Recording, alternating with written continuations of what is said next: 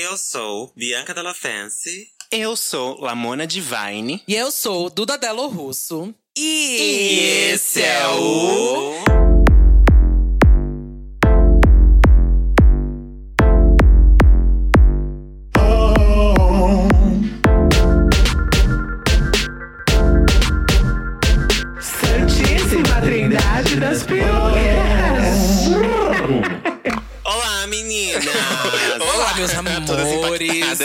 Vocês estão boas?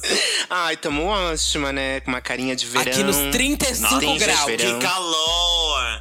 Que calor! Que calorzão. E assim, vim pra Europa achando que ia ser frio e do nada, gata. Você foi pra Europa? Tá passada? Não, tô, abs... tô passadíssima. Tu tá passada, né, Tô. gata? Eu acho, é bom. Ficou velha, ficou velha. Ficou véia. Não, não. Europa é tudo, querida. A louca, que é a Zona Leste São nem Paulo. É aqui em Pirituba, né? Paristuba. Eu sempre Itaquera falava tá isso. diferente. Que eu moro aqui em Pirituba e não, não é Pirituba, é Paristuba, gente. Paristuba, chique. Eu amo. Bom, vamos dar uns recadinhos? Recadinhos. Temos recadinhos. Siga a gente no Instagram, arroba Trindade das Perucas. Ah, lá nós temos nossos filtros, inclusive agora você vai continuar ouvindo a gente. Você vai entrar no seu Instagram, vai entrar no nosso Instagram e vai fazer um stories usando o nosso filtro e marcar a gente pra gente repostar você, gata. A gente vai divulgar o seu Instagram no nosso Instagram. Então, vai lá, cola lá gente que é sucesso, tá? E além disso, comente na foto que a gente vai postar desse episódio, porque rola sempre um momento onde a gente lê um comentário que você deixou lá na foto do último episódio. Então interaja com a gente, porque é babado, sabe? Antes de começar, rapidinho, antes de começar a continuar os recados, que eu tô me sentindo um pouco, né? É, preciso avisar. preciso avisar que eu estou bêbada. Era só isso. Ai, meu Deus, vai ser assumido isso, que hoje é um dia daqueles. Eu igual falar. o podcast da Glória. Ai. Eu tenho que falar, gente, eu tô bêbada me maquiando, inclusive. Estou aqui me maquiando, fazendo a Ô, sobrancelha. amiga, Veja só no chama que de deu. experimento social isso. Nossa, eu chamo de loucura, gata. Eu chamo de alcoolismo, sei lá. Só preciso avisar porque eu tô um pouco grog, né? Me atropelando inteira, então é bom que saiba. Tudo bem. Pode continuar, pode continuar. Tudo bem. Meu Deus, o que, que a convidada vai achar? Ai, meu Deus. E hoje, além de convidada, hoje nós temos também os nossos apoiadores que estão aqui ouvindo a gente. Os nossos apoiadores agora estão participando da gravação como uma plateia virtual, gente. E. Exato. Enfim, hoje. Muito chique. chique. muito chique. Hoje temos a Bia. Ya, Bia, Bem-vinda, maravilhosa. Bia. E temos também, além da Bia, o Murilo. Eu dou um aqui pro Murilo. Murilo, que Olá, calça 40 Murilo. Que calça 41, já soube, já vi. A Bianca já foi atrás do pé, meu Deus. Próximo recado é que se você estiver ouvindo este episódio pelo Deezer, você vai lá e avaliar o podcast para continuar bombando. Também pode avaliar no Apple Podcast, tá? E se você estiver ouvindo pelo Spotify, você vai apertar o botão de notifique-me sobre os novos episódios, que toda vez que tiver um episódio maravilhoso como esse, você vai ser o primeiro a ouvir. E segue as bonecas também, né? Por favor. No Spotify. Isso, bem como vocês ouviram, é, hoje temos uma convidada que deve estar amando participar desse podcast. Nós deve ser a, a melhor participação dela na vida. Alguém tem que tá, né, gata? Que é nossa ilustre é, drag queen, além de drag queen, professora, além de professora, apresentadora. Eu tô aqui jogando no LinkedIn o currículo dela, porque ela não é só uma bichinha, um rosto belíssima, modelo. Ai, é, entra aqui, meu amor. Entra batendo o cabelo. entra com a sua roupa de pedraria. Rita. Quem é Rita Von Hunt na fila do bate-cabelo? Na fila do bate-cabelo. Ai, eu tô. Gente, eu tava com o microfone mutado, porque eu tava gargalhando. Amiga, não. E é por esses motivos que a Rita Von Hunt, toda vez ela recusa participar do Della Make. Ela fala: Não, gente, para de pedir meu nome. Pelo amor de Deus, eu não quero participar disso. Tá certa, Rita. Tá Você falando? tá certa. Quem que tá falando? É a Duda tá falando? Ela, É a Mona. Duda. Quem que tá falando que eu vou dar um fecho? Eu posso. Eu posso deixar todo mundo. Não, eu posso deixar todo mundo avisado que todas as vezes, todas as duas vezes que eu e a Bianca conversamos sobre o Della Make, a resposta foi: tá, quando? Vamos marcar. Ai, vamos marcar, né, amiga? É. Só que, só que aí o que aconteceu foi, eu acho que a primeira vez que a gente conversou sobre isso, é, logo em seguida eu fui pro Rio de Janeiro fazer um trabalho, fiquei lá um mês, e aí começou o Mocoronga. Ah, Aí, eu acho que você né? viu a montação da Samira Close e falou: Eu não vou fazer isso, não. Nada, foi a vigilância sanitária que me impediu. Eu amo. Bom, Rita, responde aí pra gente. Quem é você na fila do bate-cabelo? Bom, depende de onde essa fila se instaurou, né? Eu, eu acho que na fila do bate-cabelo eu prefiro ser a organizadora da, da- do motim. eu, eu, Amo. Eu, eu prefiro, eu prefiro na fila do bate-cabelo ser alguém que tá com uma prancheta e um colete de identificação, uma plaquinha escrito consumação não paga peruca. Uh. Amo. Pra, cons, pra conscientizar as nossas manas de tentarem não topar jobs, né? Uhum. É, gente, eu lembro como foi o começo da minha carreira e quantas vezes eu saí de casa por 50 reais. Nossa, É. amiga, por menos já. Minha filha, foi 30 reais de consumação. E a 30 reais de consumação e era 10 de entrada. 20 sobrava pra o quê? Mais 10 da chapelaria. Aí sobrava mais só 10 reais. 10 dava pra o quê? A bebida, moço, me foi a mais barata. É, 10, 10 reais dava pra tomar uma catuaba e meia. Sim! Porque uma era sua, a meia era de uma outra pessoa, que você achava assim, tava no cantinho jogada. O restinho. Coragem, coragem. Bom, e Rita, você falou que você lembra como você. Puta merda, foi, gatilhos. foi como você, como, quando você começou a se montar e como que foi isso? Quando você começou a se montar, é, faz quanto tempo que você vive disso? Porque hoje a nossa pauta é drag queen, drag queen é um ato político. É ou não é, né? E como, mas como? Como rolou isso? Que momento você falou, puta que pariu, vou me fuder. E resolveu pôr a peruca na cabeça, mulher? Quando foi? E como? É, é, um, é, um, é uma longa história. Eu vou tentar encurtá-la temos ao tempo, máximo. amiga, temos tempo. tempo. mas ela não, pode ir, amiga. É, não, eu fiquei, eu fiquei, fiquei sabendo que a, que a dona Delamay que tá se maquiando aqui. Então essa, essa, essa conversa precisa acontecer nos 15 minutos que eu sei que ela leva pra se só montar. pra Eu esfumar o côncavo só. vai. 15 minutos pra esfumar o olho, né, Bianca? Meu maior sonho. Nossa, que sonho. Não, mas, mas rapidinho, antes de eu contar essa história, eu só quero contar isso pra vocês, que eu tô me sentindo muito, assim, é, dragona, profissional zona, porque agora eu tô, me eu, tô, eu tô me montando em 45 minutos. Mentira! Tô achando- Olha, querida! Mulher! Ah, eu tô achando Meu objetivo tudo. de vida. Não, eu aprendi, eu aprendi mil truques. É, pra fazer a make caça-rato. Não, eu tô, eu, tô, eu tô fazendo a make de sempre, né? Se ela, se ela foi.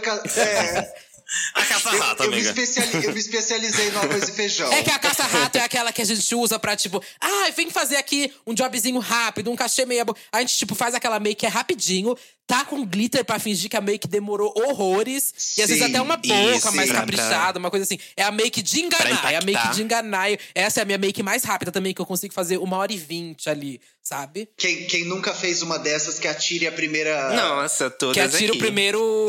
A, o primeiro pincel, o primeiro Cachê. cachê. Bom, mas vamos lá.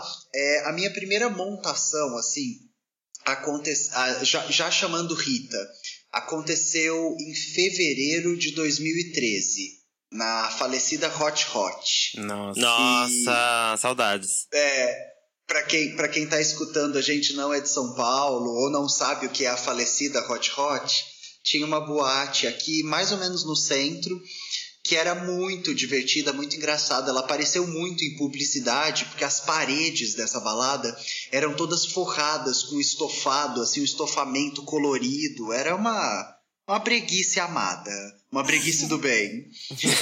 Sim. E, e essa, essa balada, ela tinha várias, várias edições especiais, assim. É, se- sempre tinha muita gente legal lá. Nossa, nossa roda de amigos fre- frequentava muito. Eu já vi... Tem as fotos iniciais das primeiras montações da Duda Delo Russo, que ela tá lá também. Eu nunca fui nessa boate. Ah, tá bom. Eu, Não, eu a tenho gente uma tem um episódio anterior inteirinho falando dessa boate, né, Duda? Eu tenho, eu tenho uma foto aqui da Duda montada de mini. eu amo. Eu Isso já foi um amo tópico demais. aqui, mulher, pelo amor de Deus. Eu quero virar essa página. Eu já passei muito mico aqui por causa disso. Bom, e, e aí eu comecei, a minha primeira montação foi lá. Ela, ela é um pouco decorrência de uma febre que eu tava vivendo na época, que eu acho que todo mundo já passou por ela, que é a febre do Drag Race, assim. Sim, eu, sim. Eu, eu descobri RuPaul's Drag Race em 2012. Eu tava assistindo a terceira temporada. E, e eu era apaixonado, assim, aquilo era a minha vida. Eu tava passando por uma época muito, muito, muito difícil. 2012 foi o ano que minha mãe faleceu. E, e, é, e, e o RuPaul era uh, assistir o programa era uma das coisas que me tirava da realidade, assim, me dava algum tipo de descanso, algum tipo de respiro. Uhum. E na, na época eu lembro de, de ser completamente apaixonado pela Carmen Carreira, porque eu, eu, eu assistia e eu falava, gente, não é possível. É, é o melhor ator que eu vi em toda a minha vida. Né? E, e tempos depois a gente foi entender que na verdade a Carmen ela não estava atuando, ela estava Sim. sendo, Uhum. né? Sim, E, sim, e- sim. e ela, e ela era uma mulher trans maravilhosa e tal. Só que na época, né, como acho que não estava muito claro para ela e também não estava muito claro pra gente, a audiência, o que eu assistia era uma, uma performance de gênero tão boa, tão boa, tão boa, que não tinha como não acreditar. Né? Eu, eu achava Carmen a coisa mais inacreditável do planeta. E aí eu lembro que eu, eu, eu já, já, já era ator, né? já, já trabalhava como ator, já tinha me formado como ator e tinha esse desejo doido de, de descobrir como seria fazer drag. E aí, em fevereiro de 2013, ah, três, três amigos meus, que era o Marcelo Cidral, o Dudu e o Pedro, a gente combinou de se montar das Heathers, que era a Manila, a Carmen, a Raja e a Delta. Todas da terceira temporada. A gente combinou de se montar delas no carnaval. Deixa eu fazer uma pergunta no parênteses, rapidinho, amiga. Um parênteses. Nessa época, você já via drag queens na noite de São Paulo? Você já via, tipo, em boate, assim? Ou pra você era só RuPaul? Mana, eu acho. Eu tinha, eu tinha algumas experiências, assim, em Ribe- Ribeirão Preto, que é a cidade onde eu nasci.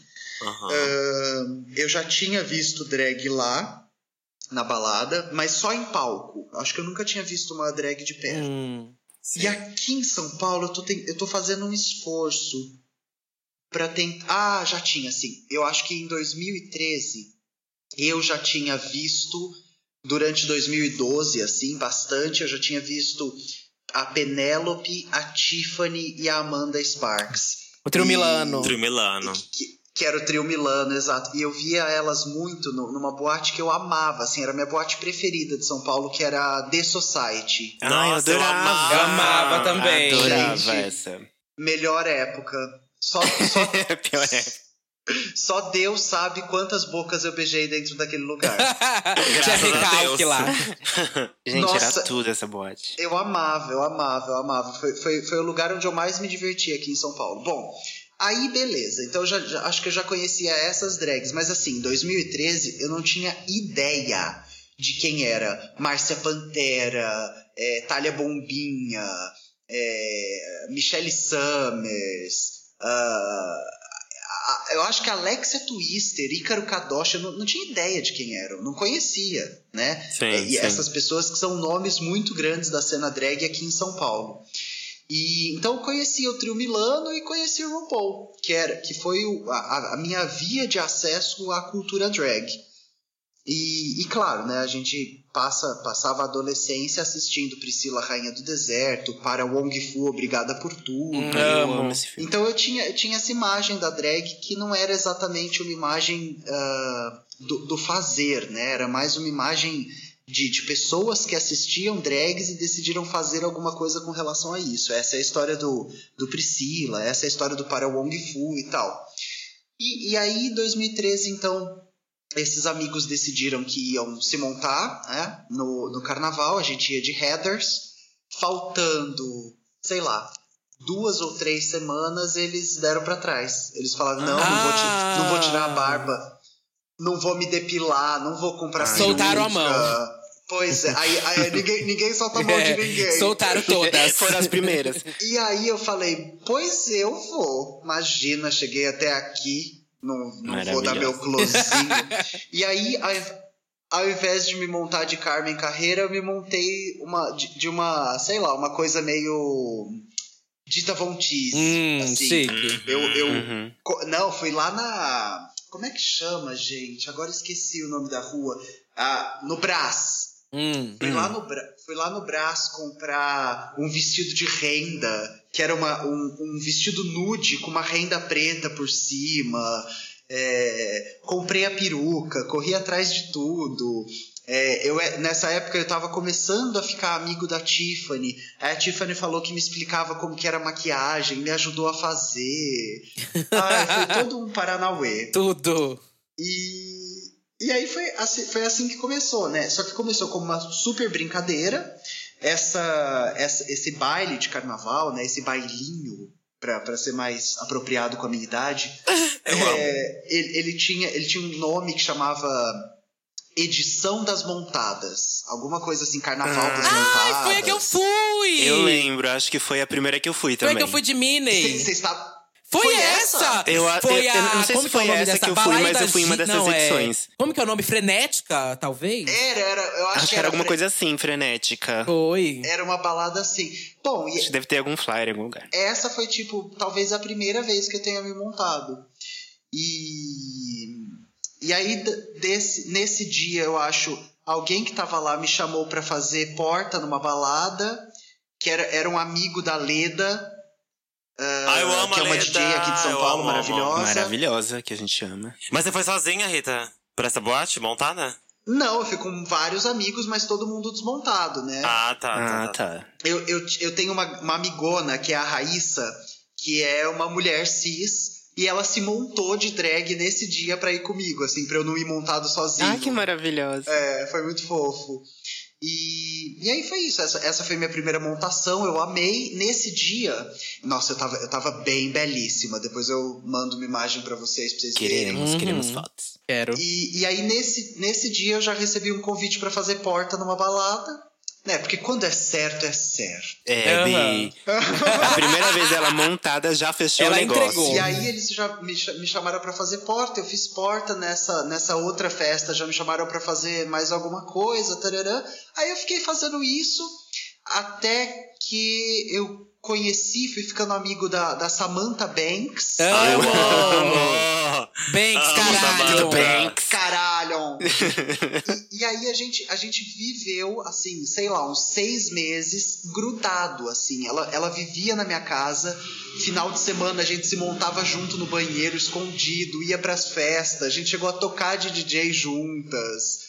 Ai, foi maravilhoso, assim. Pra quem não conhece, Samantha Banks é um ícone aqui de São Paulo também, uma drag Nossa, queen ela é preta, bi. incrível, também assim, Sim. remanescente, faz Uma drag super há muito energia. tempo. Hum. É uma pessoa incrível. Total. E dessa, e dessa nossa geração, é, sobrou, sobraram poucas, Mulher né? pouquíssimas, a gente viu várias, Uhum. indo pra um lado, pro outro. E sobrou poucas. conta A gente nos conta nos dedos. dedos, de uma, duas mãos aqui. Pois é.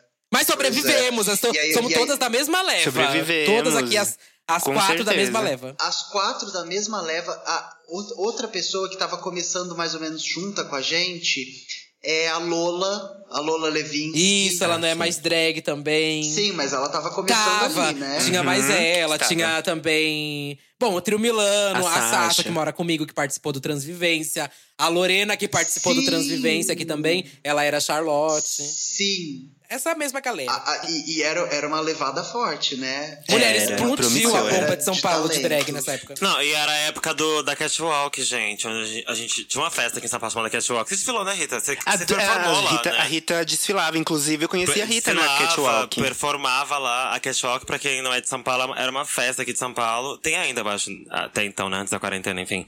Que é, é- tinha um desfile de drag queens. E muitas começaram ali. Eu, Sim. uma das primeiras festas que eu fui, foi lá.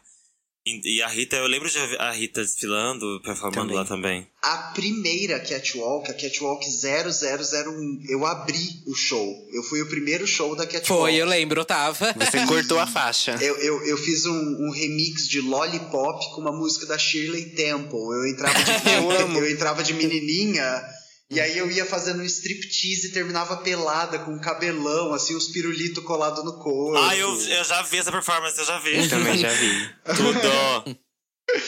Ai, era muito divertido. Mas, mas então, é, a gente é todo mundo mais ou menos dessa Sim, geração, né? sim. E Rita, quando que você entendeu que você estava fazendo profissionalmente drag? Ó, eu, eu vou ser bem sincero. No início, nesse, nesse começo, assim, então 2013, 2014, ahn, eu, eu tinha 22 anos de idade. Eu já trabalhava como professor, né? O, o- a minha renda, né? Como que eu pagava aluguel, comprava comida, vinha tudo através do professor. E tudo que eu ganhava fazendo drag, eu gastava fazendo drag. Então, Uhum. sei lá, se eu recebesse 150 reais de cachê, eu ia comprar 150 reais em maquiagem, peruca, roupa. Então, o, o, o Guilherme se bancava e a Rita se bancava. Uhum. Eu, eu, então não era, era, era meio que assim, o meu hobby, entre aspas, me dava dinheiro e o dinheiro que eu recebia com o meu hobby eu gastava para fazer mais do meu hobby. É, eu acho que eu comecei a entender que eu estava me profissionalizando quando surgiu ah, no, no Orkut, eu acho. Ah, não sei, gente, eu nu- nunca sei a rede social. É, eu, eu, acho, que- eu acho que o Orkut já tinha morrido, talvez. É, acho que tinha, amiga. O Facebook tava Lá bombando na época. Era, era fe... Ai, lá no ESC FM. Nossa! Então, então era, era Facebook. No, no Facebook surgiu um, um casting para um, pra um web show, uma Oh. websérie chamada Academia Ah. de Drags. Uhum. E, Uh, Eu já participei. pois é, segunda te- temos aqui primeira e segunda temporada. Ah, E, e eu, sei, eu sempre fui super é, desbravador. Eu, eu, nunca, eu nunca deixei que o medo me paralisasse. Todas as vezes que eu achei que eu não estava pronto, eu falei: ah, mas ninguém tá, foda-se. Então, eh, quando apareceu esse convite, eu tava fazendo drag há seis meses. Nossa. E aí tinha um casting, olha, vamos fazer uma, uma, uma websérie competição de drag queens. Falei, ah, quer saber? Foda-se. E aí eu fui. E fui escolhida. Uhum. E, e aí eu acho que esse ponto, pra mim, ele é um ponto central. É, é, é, parece, parece bobo ou parece doido falar isso, né? Mas o Academia de Drags é um ponto central da minha, da minha vida como drag queen. Porque em seis meses de carreira, eu estava dentro de uma plataforma com alcance de milhões de pessoas no Brasil inteiro. E, e- e quem é a drag queen que pode dizer que com seis meses de carreira conseguia passar sua mensagem, passar sua imagem para milhões de pessoas no país? Não era só São Paulo, não era só Rio de Janeiro, era, o- era o Brasil. Uhum. Então, eu acho que esse momento, né, da, da- dessa exposição na plataforma, foi quando eu entendi que o que eu estava fazendo estava deixando de ser um hobby, entre aspas. Sim. E, e aí, do Academia de Drags em diante, foi um, um caminho muito legal, né? Eu fui fazendo isso, assim, eu fui falando, olha, não tô pronto, mas vou. E aí eu abri meu canal no YouTube. Não tô pronto, mas vou. E aí eu comecei a, a performar eh, performances maiores, né? Coisas tipo abrir a Priscila, eh, viajar o Brasil fazendo show. Ahn, eu fui para o Rio de Janeiro, para Brasília, para Minas Gerais, Mato Grosso do Sul, Mato Grosso, é, enfim, um monte de lugares. E, e- e tudo assim, sempre pensando, Jesus, o que, que eu tô fazendo? Mas ia lá e, ia lá e fazia. Como a gente. E, e eu acho que é assim, foi, foi, foi esse caminho que foi me mostrando que estava virando profissional. Mas parar, por exemplo, quando eu parei de trabalhar como Guilherme e comecei a trabalhar exclusivamente como Rita, Uhum. foi agora, agora, agora, agora, agora. Mentira. Eu. Foi, gente. Foi tipo. Ó, eu, o meu último divórcio foi, dois, foi junho do ano passado. Eu amo. A Hum. Gretchen. E eu acho que uns. Até uns dois meses antes de junho, faz as contas aí que eu, não, eu sou de humanas. É, janeiro, fevereiro, março, abril. Então, até abril de 2019, Aham. eu acho que eu ainda trabalhava é, como Guilherme e como Rita. Caramba, Deus, mulher, eu achei que você já não via o que era um trabalho de Guilherme assim há três anos. Não, não, gente. Ó, co- coisas que as pessoas precisam saber. É, o, o trabalho da drag ele só passa a ser bem remunerado quando você quando você faz malabares, porque Uhum. a- a prese- a- a- imagina, né? Eu tava gravando um programa de TV e, e o programa de TV ele, ele não te paga salário fixo, Hum. né? Você recebe pra gravar aquela temporada. Então é, é, é Uhum. como se fosse um, um quase um freela. e aí eu co- com o que eu recebia pra fazer, sei lá, a primeira temporada do, do Drag Me as a Queen, não dava pra eu viver o ano inteiro Uhum. né? E eu tinha que continuar dando minhas aulas, eu tinha que continuar fazendo minha pesquisa. Eu tava, tava na faculdade, né? Eu tinha uma porrada de coisa para fazer, eu tinha mil alunos. E- Nossa. E eu, eu fui levando a coisa o quanto eu consegui. E chegou uma época que tava impossível minha vida, porque assim, eu tinha um evento como Rita de manhã, e aí eu ia dar aula à tarde, e aí eu tinha alguma coisa à noite. Então, assim, inúmeras vezes, assim, inúmeras vezes eu lembro é, de, de me montar de manhã desesperado, assim, correndo, voando para dar tempo de chegar, fazer o job, voltar para casa, me desmontar para ir dar aula. né? Nossa. De- Que eu Nossa, amiga, você olha. Você nunca foi montada da Você deu aula? um nome. Ah! nunca. nu- o- o- hoje em dia eu vivo assim, né? Eu É. vivo montada e dando aula. E Ritinha, Fala, meu amor. eu quero aproveitar e puxar o gancho, né? Porque você tá falando que você participou da, do reality show maravilhoso que se chama Drag Me as a Queen, do canal E. E eu queria. Eu que- queria que você contasse um pouquinho pra gente como que é participar desse reality show, co- como que são as gravações, enfim. Ah, é uma maravilha. É uma. O, o Drag Me as a Queen é outro marco, assim, na, na história da minha drag, na minha história profissional. Ele, ele é um reality show hoje transmitido, acho que, sei lá, nos 50 países, talvez. Oh, tá, querida! porque o, é um formato original brasileiro, né? Ele foi desenvolvido aqui no Brasil por uma casa de conteúdo chamada Movioca, que é uma parceria do Amadeu Alban, que é o nosso produtor executivo, com uma atriz baiana chamada Paula Alice. Dessa parceria surgiu esse formato que tava, ta- era, era um formato que flutuava entre os canais. Então, alguns canais abertos de TV já tinham mostrado interesse, mas sempre tinham medo do que, que aconteceria quando um, um reality show apresentado por drag queens, porque isso nunca aconteceu na história. Né? Na história da América Latina, nunca houve um programa apresentado por drags. Tinha Sim. programa que recebia drag queen. Programa do Uhum. Silvio Santos, Faustão, Hebe. É, esses programas recebiam drags. Mas drags apresentadoras nunca tinha havido até então. E. ah, de repente, assim, assim como foi o, o Academia de Drags, um dia eu tava mexendo nessas redes sociais, assim, eu acho que era o, o Facebook, e apareceu. É, você é uma drag? Nós, do We Entertainment Television, estamos procurando a nova apresentadora de um reality show. E do mesmo jeito que na época do Academia de Drags eu falei, Jesus Cristo, eu não tô pronta, vou. E- esse, esse foi a mesma coisa. Eu falei, meu Deus, que loucura, tô mandando o meu agora. Eu amo. Ai! E aí eu gravei um, um vídeo de inscrição, mandei. Era, era, uma, era um open call, né? O Brasil inteiro mandou. E- eles receberam 300, mais de 300 inscrições de drag queens brasileiras. Selecionaram 29 para um teste presencial, um, um teste ah, de, de câmera, né? Era ler VT, eh, ler teleprompter, improvisar, interagir. Dessas 29 aqui em São Paulo, eh, ficaram quatro e dessas quatro a gente fez um, um como se fosse um programa piloto. A gente simulou algumas cenas que existem no, no reality show.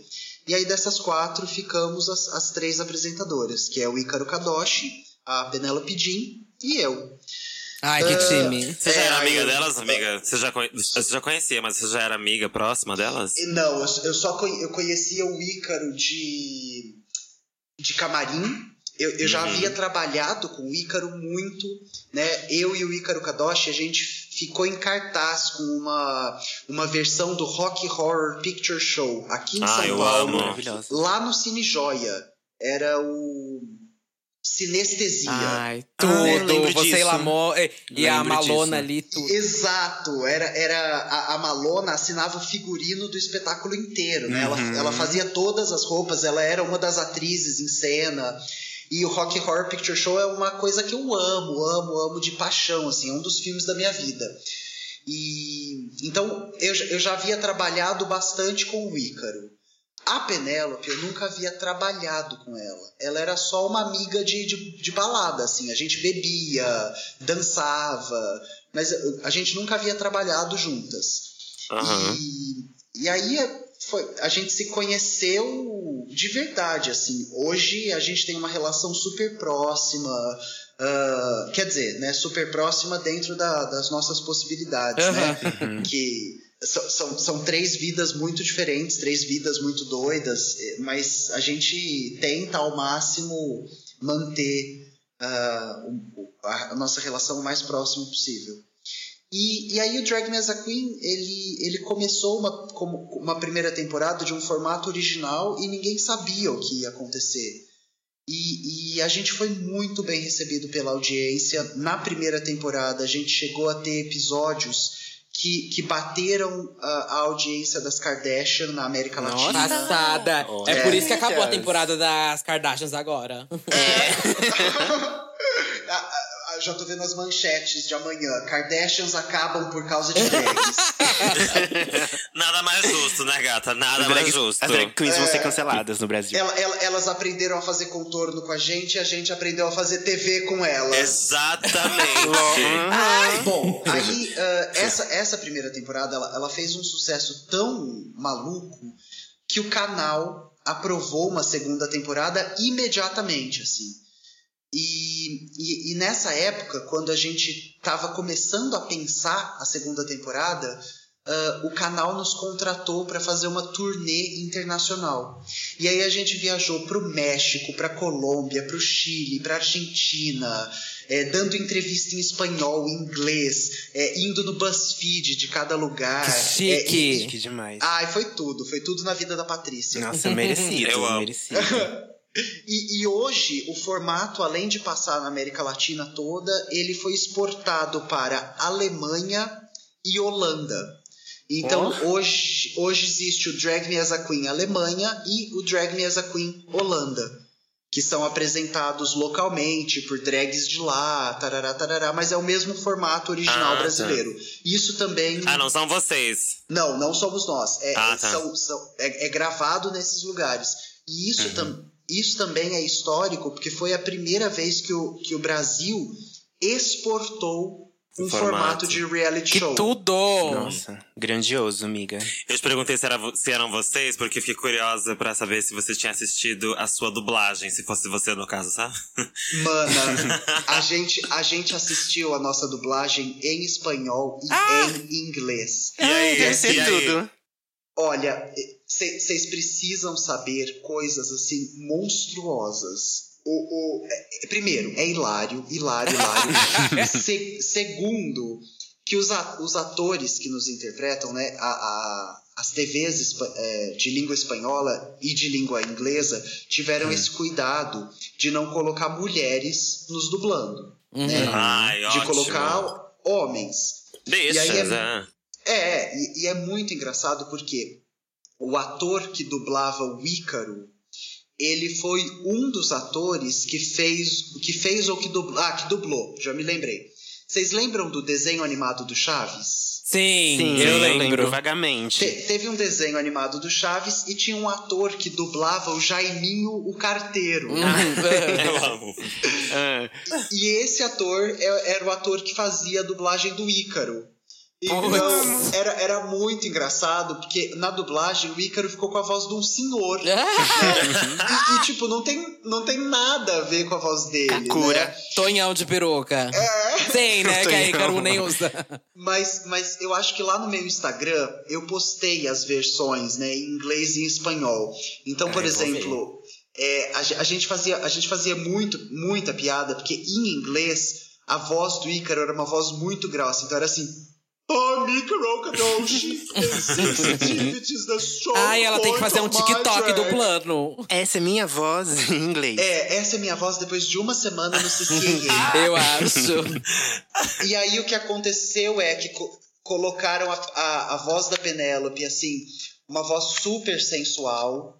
É um negócio assim, é quase um disque sexo. Ai! E a minha voz. É, e a minha voz, que a, a abertura do programa, cada uma das drags se define, né? E aí a minha definição é uma voz assim, deixa eu fazer a voz que eu faço no programa, é assim. Eu sou Rita, da família Von Hunt. Nossas maiores características são o fino trato e a língua afiada. E, e, tipo, é uma voz super pra baixo, super pausada. E aí, em espanhol, colocaram uma matraca pra me dublar, assim. Uma menina ligada no 220, né? Assim, é, Rai, sou Rita, da família Hunt. Sabe, um negócio super. Maravilhoso. E Ritinha, deixa eu te perguntar. Você Hum. sente que tem uma diferença entre o conteúdo pro YouTube e pra, tele, pra, e pra televisão? Eu- Nossa, Você mas- sente essa diferença em apresentar os dois tipos de conteúdo pras duas plataformas? 100%, 100%. É, esse ano, agora, 2020, eu fiz o meu primeiro longa-metragem profissional, né? Então, a 21st Century Studio, né? Que é uma, que é uma produtora muito grande, ah, em parceria com a Disney, eles é, rodaram um longa-metragem aqui no Brasil chamado Assombro, né? Ele foi rodado no Rio de Janeiro, ah, o elenco maravilhoso tem a Rosi Campos, a Júlia Lemetz, ah, o Gabriel Godoy, Conheço. e- enfim, é um, é um elenco muito, assim, de, de pessoas muito maravilhosas. ah, e, e eu fui convidado para ser um dos atores do filme. E o, o meu papel no filme, né? Eu faço um menino e uma drag. Maravilhoso. Ah, é, é completamente diferente da Rita do YouTube, que por sua vez é completamente diferente da Rita do programa, né? Ah, em, em cada uma dessas ah, possibilidades de ação, o que eu estou fazendo é um exercício do meu trabalho de ator, né? Uhum. Então, eles acabam sendo muito diferentes entre si. Muito bom, muito bom. E é legal também porque no, seu próprio canal do YouTube, você tem a outra vertente, que é outras vertentes, né? Porque você apresenta um tipo de conteúdo que é a cozinha, né? A parte de culinária que você, junto de alguns convidados, vocês faziam uma mini entrevista e cozinhavam. E tem a outra questão política e que você ensina também, né? O que é Sim. muito parte do seu universo pessoal, né? Sim. Hoje, hoje o, o Tempero Drag, ele, ele se mantém com esse nome porque eu acho que não mudou muito o que eu faço, sabe? Uhum. É, lá atrás, quando a gente fazia entrevista, humor e culinária, a gente tava. é, O nome Tempero Drag era um nome óbvio, né? É um programa de culinária.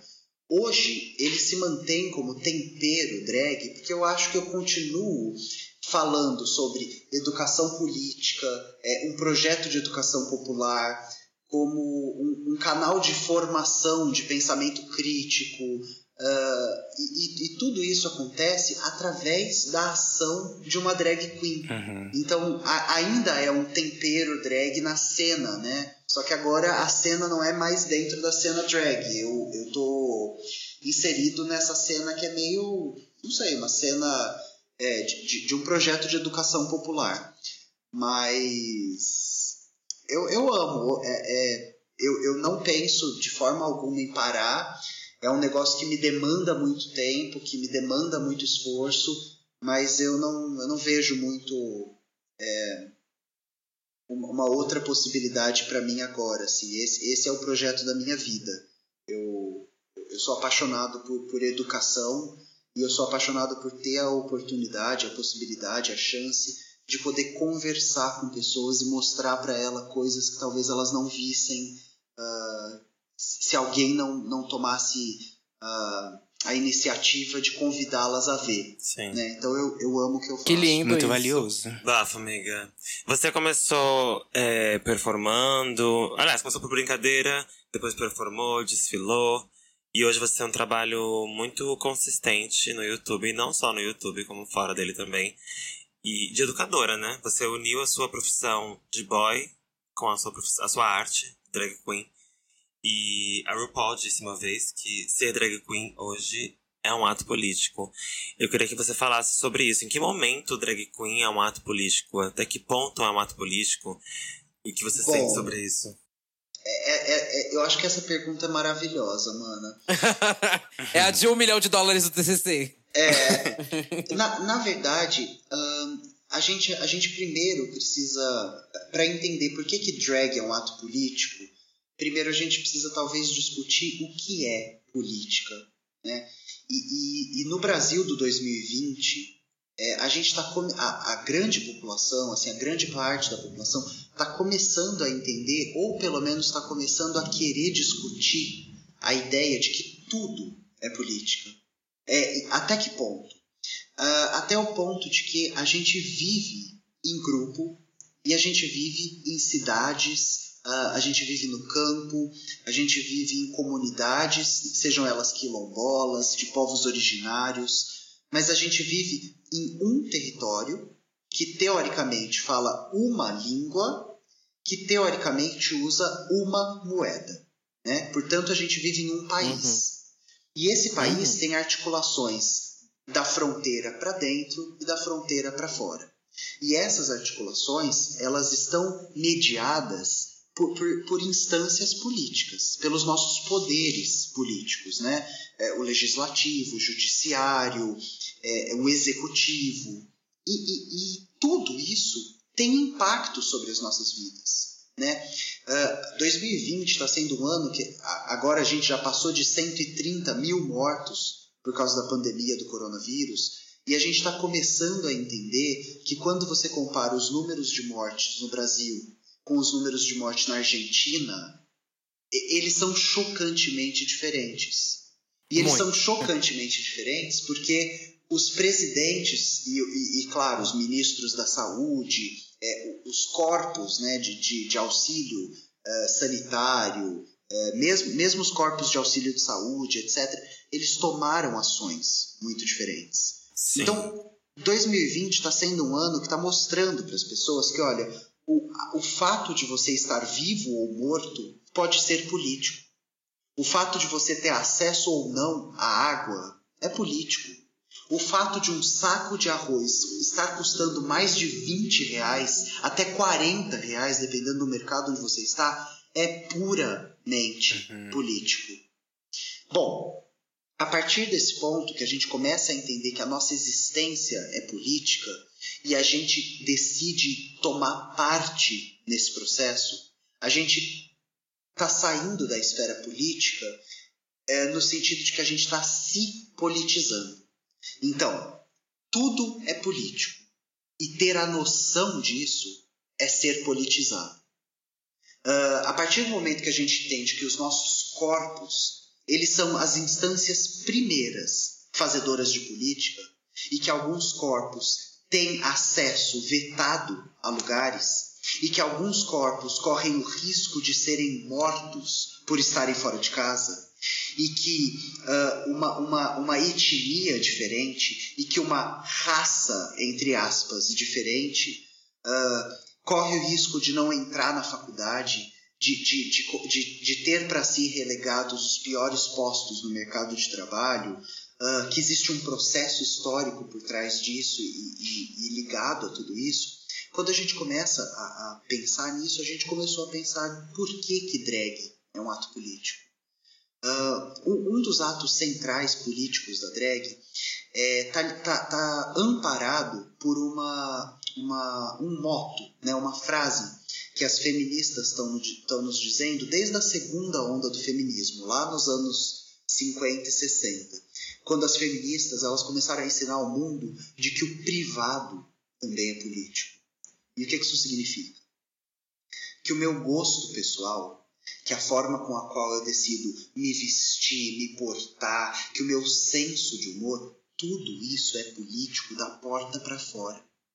E que quando eu coloco a minha peruca, o meu salto alto, a minha calcinha, o meu vestido e teoricamente ou socialmente ou politicamente eu não sou um corpo entendido para usar salto alto, peruca, calcinha, vestido, eu estou indo contra um estabelecimento, né?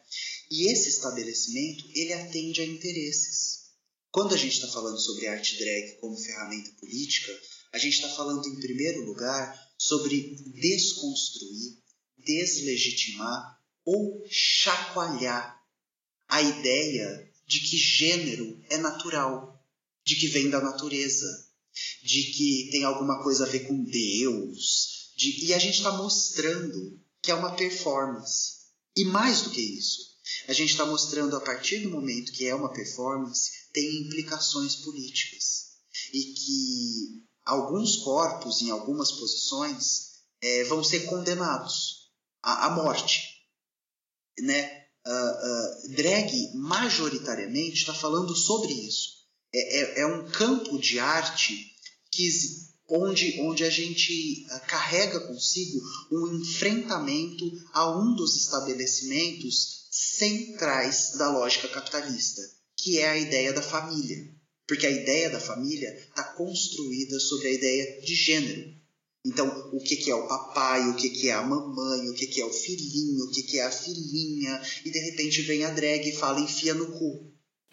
Toda essa merda que você acha que existe. Maravilhosa, é isso. Então, eu acho que essa é a ideia primeira, para a gente começar a querer mostrar para as pessoas uh, o que, que significa dizer que drag é um ato político. Total. E acho e eu acho que depois que eu vi essa quebra de gênero e tudo mais, é, para mim, enquanto drag, quando eu comecei, foi muito importante eu também, acho que, descolonizar, assim, minhas referências, o meu corpo e… Porque eu, você falou que você também tinha uma referência da Carmen Carrera e tudo mais. E eu tinha referências também estadunidenses, sabe? Sim. E quando eu comecei a perceber que, é, que tinha que se formar uma arte drag brasileira e que a gente tinha realmente é, possibilidades e e a gente tinha muita vontade de estar em vários locais, né? Para mim foi assim absurdo. E como eu não podia me colocar de referencial aquelas que vivenciavam é, coisas nos Estados Unidos, sabe? Drags do RuPaul. Porque as pessoas sempre estavam comparando, né, também com elas. Sim, ela, as pessoas fazem isso até hoje. Até né? hoje, Mas- né, gente? É, até hoje. Não, os gays adoram, os gays adoram. Acho que no meu caso, o mais babado foi assim, entender a importância da minha arte, sabe? Parar de entender que a minha arte só servia pra mim, pro meu umbigo, pra que eu me sentisse mais livre, pra que eu passasse por cima da minha timidez, pra que eu passasse por cima dos meus bloqueios e gatilhos. Quando a gente percebe que a gente é capaz de passar por isso por conta própria, pra que a gente se ajude. Mas respinga em muitas pessoas que acompanham Exato. a gente e é muito importante pra elas também. A gente entende a importância de tipo, nossa, então não é só sobre mim. Né? Não é só sobre a minha beleza, o meu close. Existe uma coisa muito maior. Eu consigo atingir pessoas, pessoas que me Uhum. ouvem de fato, né? Que me acompanham, que me vejam, que me veem como uma rainha, sabe? De fato, assim.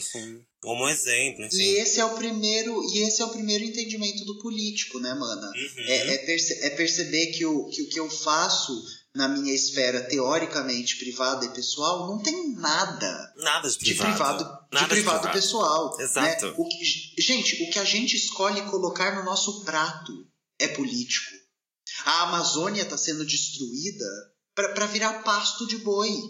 Exato. é Então, lamentável isso. É, então o, o que você coloca no seu prato é político. Uhum. né? Não, não, não vai pensando que política é uma coisa que acontece de quatro em quatro anos nas eleições, Não. porque não é. Não.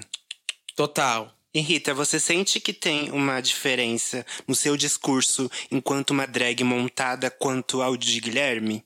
As pessoas escutam um mais do que o outro? Você sente que tem essa diferença? Mana, eu acho que o que acontece, e aí eu acho que a, a Bianca vai poder falar sobre isso, a, a Duda vai poder falar sobre isso de uma forma talvez é, que, que expanda o que eu vou dizer. Uhum. Mas o que eu vou dizer é que fazer o que eu faço em drag ah, mostra ou, ou coloca à prova ou, ou, ou deixa para que as pessoas vejam alguns conceitos que a, que a sociologia tá- e a filosofia estão produzindo para falar sobre experiência social. Então, aqui eu vou lançar a mão de um conceito chamado mediocridade branca.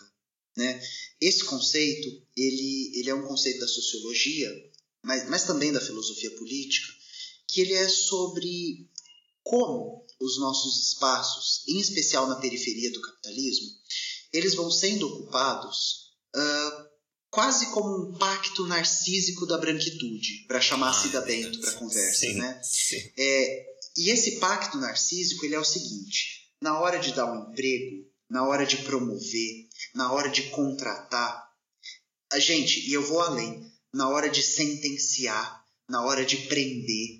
A, a gente acabou de passar pelo caso daquela menina Mari Ferrer, Ferreira, Sim. não sei Uhum. pronunciar o sobrenome dela, que, que foi vítima de um estupro e que teve o seu estuprador inocentado. E Gente, ele é um- inaceitável isso. E, e- e não faltavam provas. E ele é um homem hétero, branco, cis, de, de classe média alta para alta. Né? Então, Riquíssimo. quem, quem o julgou? Qual era a cor, o gênero e o sexo dessa pessoa? Né? E quem escreveu as leis? E quem, e, e- e quem invade a favela armado? E, e quem sobrevoa?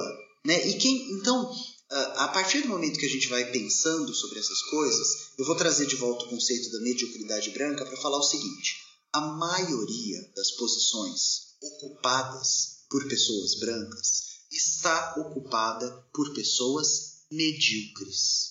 Isso é, isso é errado? Não, isso não é errado. A maioria do planeta é do medíocre para o lixão. Né? Porque os acessos estão proibidos, as possibilidades de estudo estão dificultadas, a cultura, o lazer, a saúde, a educação não chegam nas pessoas. Então, a maioria do mundo tá do medíocre para baixo. Só que quando você é preta, quando você é favelada, quando você é gorda, quando você é deficiente, né?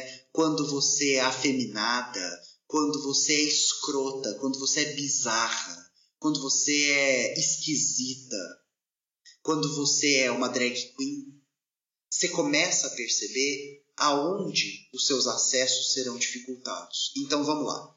O trabalho que eu estou fazendo de educação popular dentro do YouTube, ele requer de mim o dobro, o triplo do esforço. Porque eu sou uma drag queen abrindo a boca. Uhum. Então, para isso aqui virar, ah, cala a boca, viado de peruca. Ah, cala a boca, sua aberração. É um dois. É um dois para as pessoas me colocarem nesse lugar. Então, se eu não chego citando Lacan, referenciando Freud, mostrando o Capital, aonde que o Marx disse isso, fazendo referência aos manuscritos econômico-filosóficos de 44, é, é, falando da Simone de Beauvoir, explicando o estruturalismo, falando dos pós-estruturalistas, se eu não chego, e, gente, isso acontece todos os dias na minha vida. Se eu não chego para dar uma aula com uma referência bibliográfica de duas ou três páginas, a minha aula não será levada a sério. Nossa, Sim. amiga. Ao passo que. Não, ao passo que tem coach quântico falando reprograme, a su- reprograme o seu cérebro através da linguagem. E é um cara branco. é um cara branco heterossexual.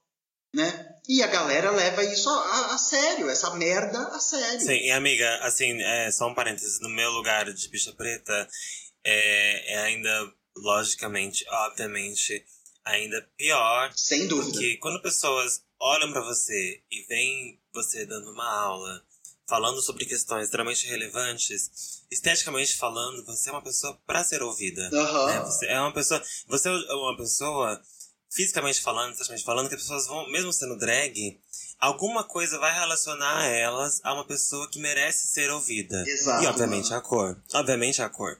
Então, tipo assim, não, é uma drag, aberração, viado de peruca, mas tem alguma coisa ali que me faz querer ficar aqui e tal. Além das suas referências, é lógico, existe uma barreira que, que não precisa ser pulada, que é a cor. Exato. Quando a bicha é preta e ela vem com as mesmas referências que você, gata, com o mesmo estudo, com tudo, sabe? Com a, gata vem com tudo. Ela não é ouvida, porque, tipo assim, ah, não, não, aí já é demais, né? Além de bicho, além de drag, ainda é preta, vai falar do quê? Vai falar de racismo pra cima de mim? É. Sabe? É, é muito. É muito cruel. Muito cruel. E, e você, você tá tocando num ponto, mano, que eu acho muito importante você continuar falando sobre isso. Eu não, eu não sei quantas vezes vocês falam sobre isso no podcast, quantos, quantos episódios vocês já conseguiram falar sobre isso, mas esse é um ponto central das nossas discussões. É, eu monto a Rita pro canal, eu monto a Rita de Margaret Thatcher.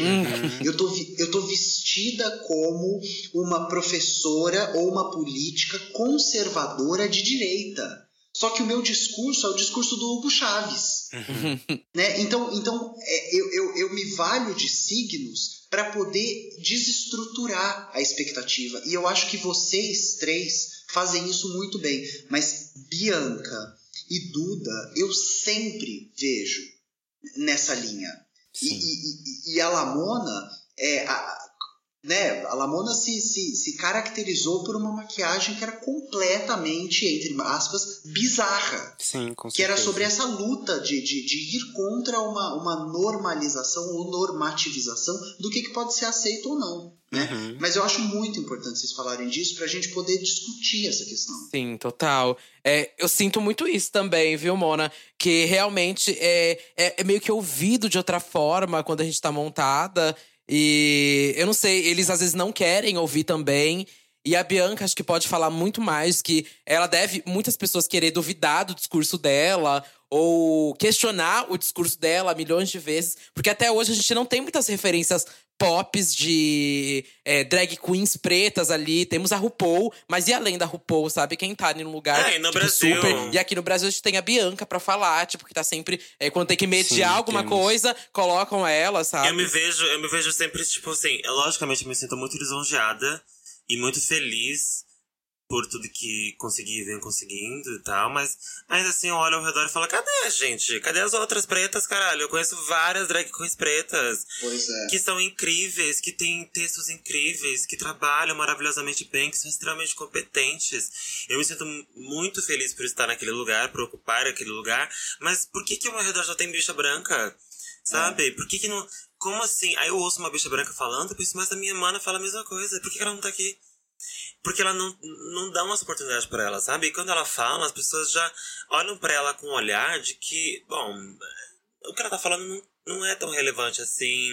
Não dá- a procedência de onde vem essa fala não deve ser uma procedência muito boa, sabe? Isso é, isso é, isso é escancarado, isso é, é- é- e, e, e é através da cor que, que as pessoas estabelecem de onde vem a sua de onde é a sua procedência, né? Essa procedência é uma é boa, é realmente ouvir você e confiar em você ou não?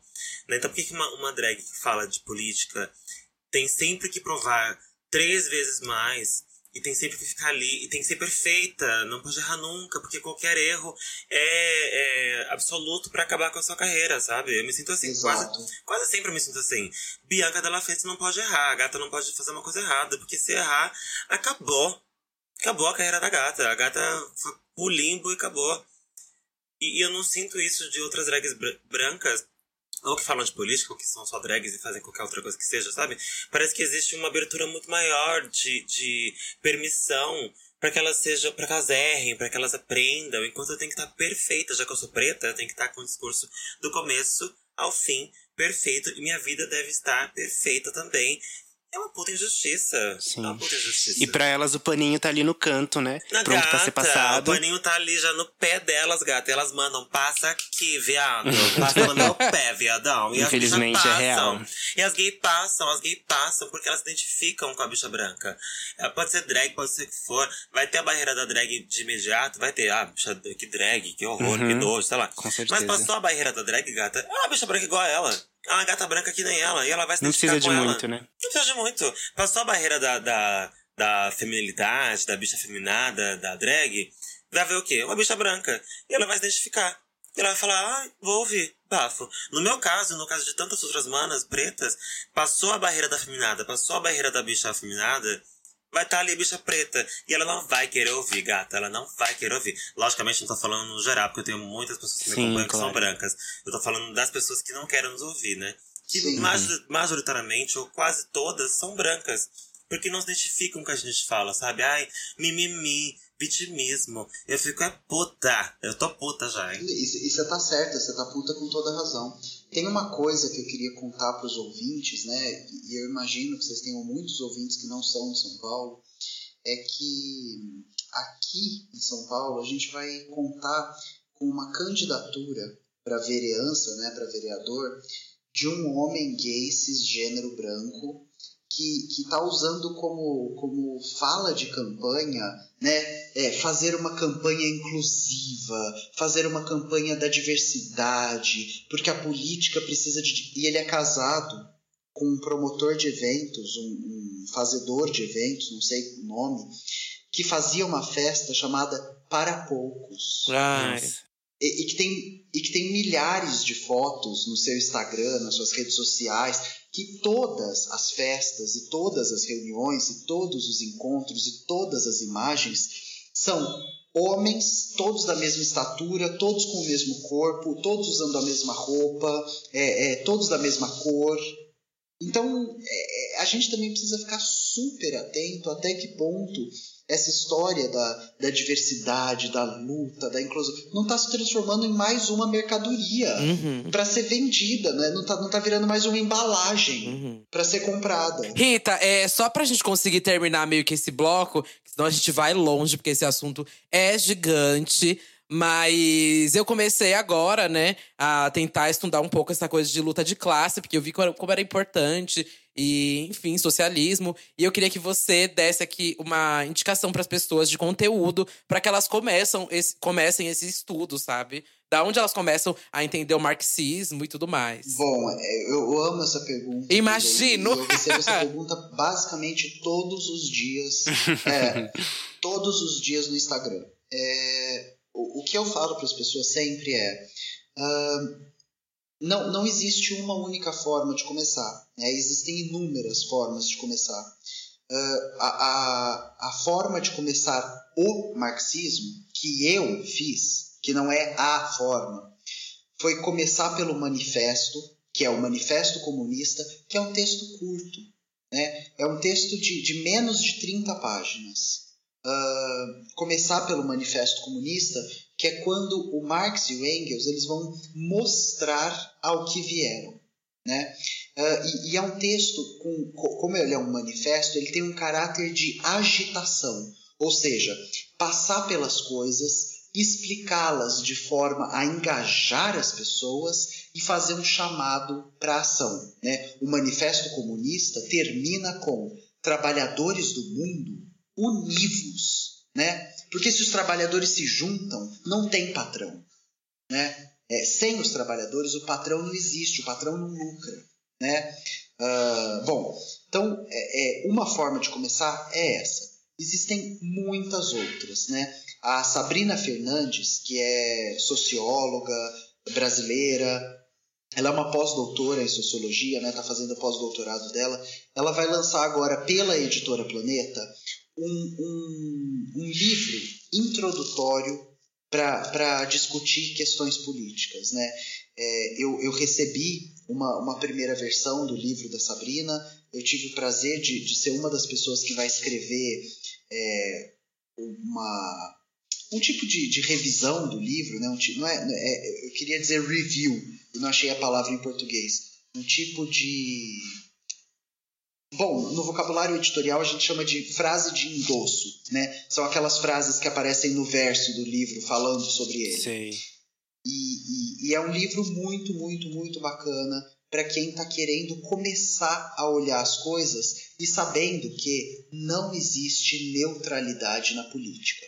Todo mundo que fala, olha, a gente vai discutir de um ponto de vista neutro, está te enganando. Né? Porque Hum. é, não, não dá para não ter lado na política.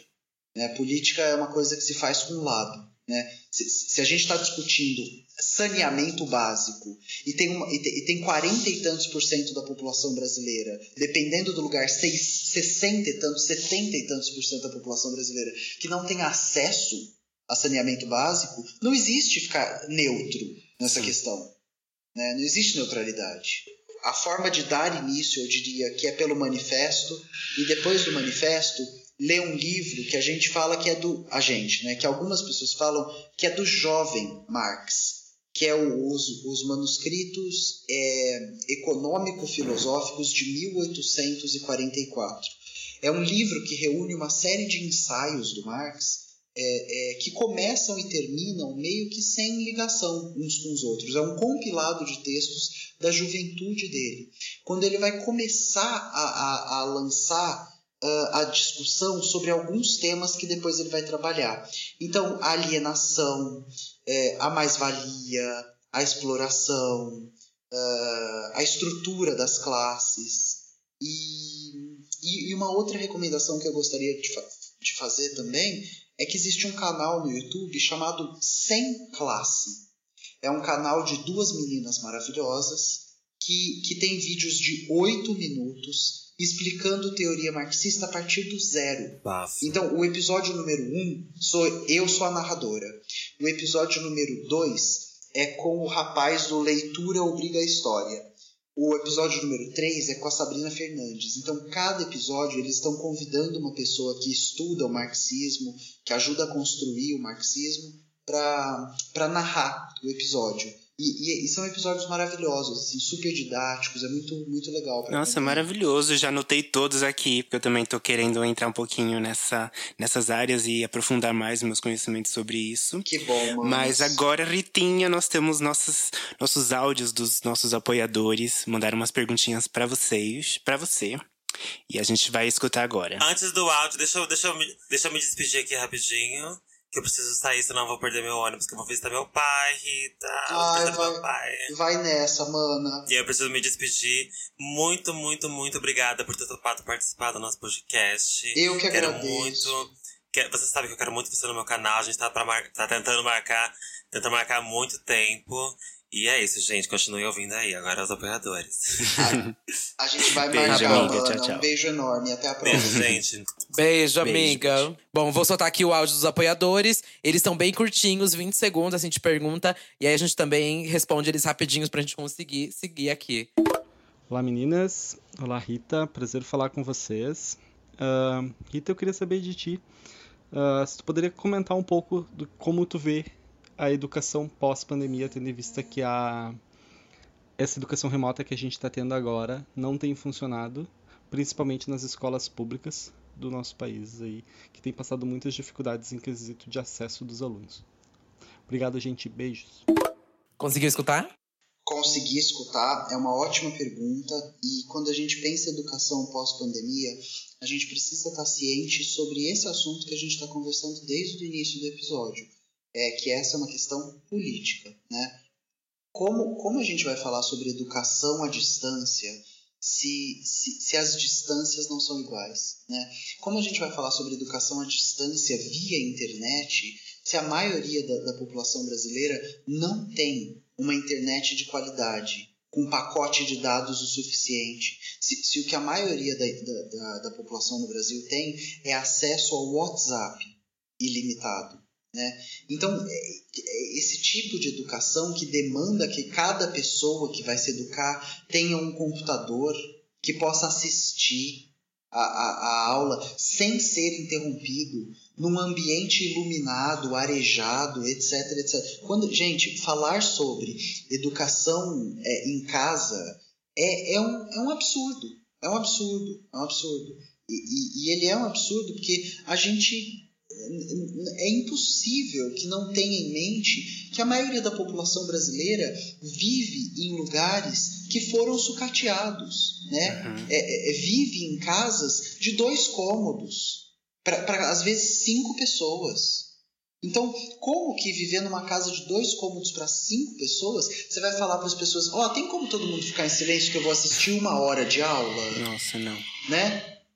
É, é, e, e com que e, e outra coisa, né? Quando a gente vai para a escola, a conta de luz, a conta de água, a, a, a, o ventilador, é, o, o, o- o silêncio ou, ou, ou, ou o barulho, o grupo, o professor, tudo está sendo pago pelo Estado. E, e na casa das pessoas, quem que vai bancar a água, a luz, a, a internet, tarará, tarará, tarará. Então, de certa forma, é, essa ideia de que haverá uma educação tarará, tarará, é, é uma falácia, né? é uma mentira. É, ela não vai acontecer, ela não pode acontecer, porque ela, ela é materialmente impossível de Total. acontecer. Amiga, eu vou passar aqui pra próxima pergunta é, do nosso apoiador. Ai, eu não lembro o nome, porque tá como GPS o nome do user. Mas vamos lá, vou soltar. Oi, Rita, tudo bem? Parabéns pelo seu trabalho. Muito bom ver pessoas que não acompanham o cenário drag conhecendo essa arte através dos seus vídeos. Eu queria que você contasse pra gente como foi o processo de você se descobrir um rapaz gay e como você foi se aproximando da arte drag. Beijos. Saudades.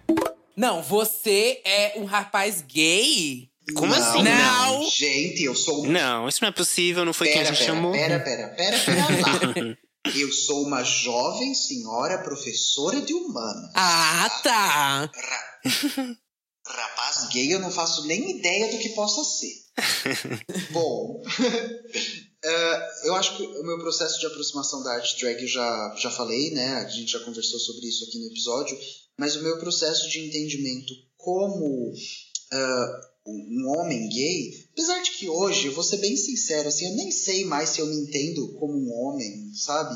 Uhum. É, eu, eu, eu- é claro, muito provavelmente eu sou lido como um homem, né? Eu, eu me chamo Guilherme, é, eu, eu uso roupa, as que estão no meu armário há anos, e tarará, tiriri, tururu. Então, muito provavelmente eu sou lido né, como um homem. Mas é, a, minha, a minha ideia sobre gênero é, é, é uma ideia maravilhosa que a Judith Butler faz uma piada que gênero é o seguinte, eu sou mulher, mas eu não sei se eu vou acabar minha vida como mulher. Né? Uhum. Então eu, eu, eu, eu, eu estou homem. Eu não sei se eu vou acabar minha vida me entendendo como, como um homem, mas bora lá. Meu processo de entendimento ahn, como um homem gay, né? E aí também eu não sei exatamente se, o me- se a minha sexualidade é um homem gay, porque eu já me senti atraído por mulheres, né? É, mulheres cis e mulheres trans. né? E se eu me sinto atraído por mulheres trans, e se eu me sinto atraído por mulheres cis, é sinal que eu não sou gay, né? Uhum. Mas eu também não, não me sinto bissexual, porque essa atração foi extremamente pontual. Aconteceu pouquíssimas vezes, e tarará e tarará. Ah, então, sei lá, eu acho tão complicado falar sobre, sobre, sobre essa identidade como se ela fosse uma coisa cristalizada, né? Como se fosse uma essência do ser, né? Sempre que eu vou falar sobre essência, eu gosto daquela música Eu nasci assim, eu cresci assim, você sempre assim, Gabriela. Tudo. Gente, isso é a maior mentira do planeta, né? Porque se se a Gabriela tivesse na faixa de Gaza, se ela fosse da Palestina e tivesse lá com, com Israel invadindo a casa dela, matando a família dela, prendendo as pessoas, ela não ia ser assim. Ela não ia nem ser Gabriela, quiçá, né? A, a gente é o resultado de um processo do, do, do- nosso atravessamento pelas nossas questões e pelo nosso tempo, né? Ah, então, é muito, sei lá, eu não, não sei exatamente é, como falar sobre o meu entendimento como uma... O que eu posso dizer é, desde muito pequeno eu entendi que eu não era heterossexual e que eu não era um, um- um menino cisgênero padrão, porque os meus interesses não eram interesses de meninos majori- majoritariamente, né? Os interesses dos outros meninos heterossexuais e cisgênero padrão. Então, eu não sei se eu respondi a pergunta, mas é porque eu não sei se existiu resposta para essa pergunta. Ai, tudo. Ai, muito importante tudo isso que você falou, amiga. Porque eu tenho questionado tanto também minha sexualidade, pensado em pansexualidade, porque parece que não me engloba mais o, o gay. Gay, Pois simplesmente é. acho que eu não tô dentro mais desse círculo. Ah, mas é que às vezes, né, a gente reafirma uma coisa Pois é. que a gente reproduz, né? Às vezes a gente não E entende. que é doido pe- repensar isso, porque eu sempre afirmei várias vezes. Gay, gay, gay, sabe? Mas enfim, vou passar aqui pra próxima pergunta. Oi Rita, tudo bem? Meu nome é Christian, eu também faço drag, sou daqui de São Paulo e eu tenho uma dúvida pra você. Você sente alguma pressão é, em falar sobre outros assuntos além de política, já que, né, pelo menos pelo que eu vejo, você é uma drag queen muito política? Um beijo.